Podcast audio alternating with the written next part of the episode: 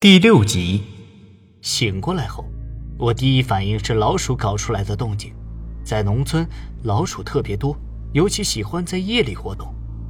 我连忙起身，打算把老鼠揪出来，千万不能让这些小东西扰到贵人。就在我走到棺材旁时，那奇怪的声音又开始响起。我脚步顿在原地，眼睛忍不住瞪大。那声音好像，好像是从棺材里传出来的。坏了，老鼠该不会已经钻到棺材里了吧？还是尸体？我不敢再接着往下想。忽然，灵堂外吹来一阵冷风，棺材前面的香随着冷风吹过，忽然自动加快燃烧的速度。香正常的燃烧速度是缓慢的。可现在燃烧的样子，就像有什么东西在吃香一样，香消耗的很快。照这种速度，不到半小时，这些香肯定烧完。我脑子里忽然浮出一个念头：鬼吃香。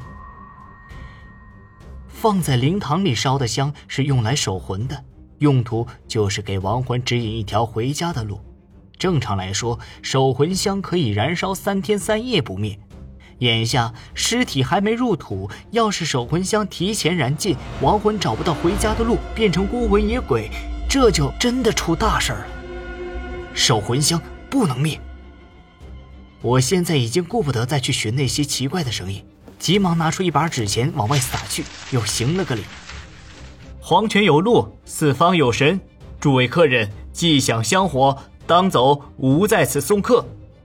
这两天跟着师傅办事儿，他给我讲了很多阴行里的规矩，其中就有鬼吃香这样的危险情况。孤魂野鬼没有亲人祭拜，他们会趁别人家办丧事的时候来抢夺灵堂主人的香火。我刚才说的那些话是告诉他们，既然已经吃了别人的香火，就应当适可而止，该离开就离开。在当我这样一顿操作后，守灵香燃烧的速度开始变慢。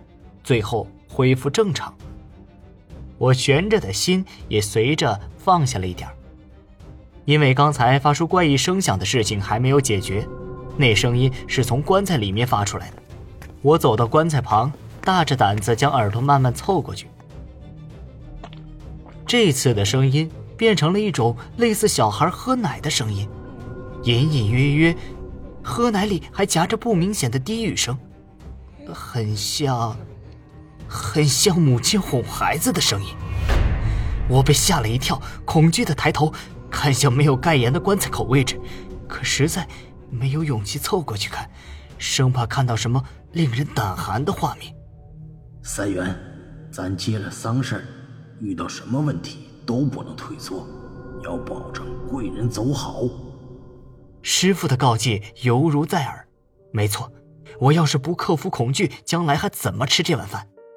我鼓足勇气往没盖严的棺材口位置走了两步，探头朝里面看去。三云，别看！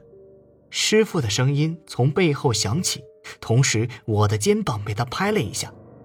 我习惯性的想回头，他的声音再次响起：“别回头，别看我，现在去把棺材的盖子盖起来。”师傅怎么还神神叨叨的，还不让我回头？我心下疑惑，却不敢不听他的话，伸手将棺材盖子用力往空的地方移去。在盖子快要到达棺材边缘时，一只乌青的手猛然地伸出来，挡住了我的动作。我以为是我的幻觉，想细看，我身后猛然传来一股巨力，将我的身体朝前一晃，棺材盖顺利合上，合得严严实实。我心里大骇，刚才。到底发生了什么？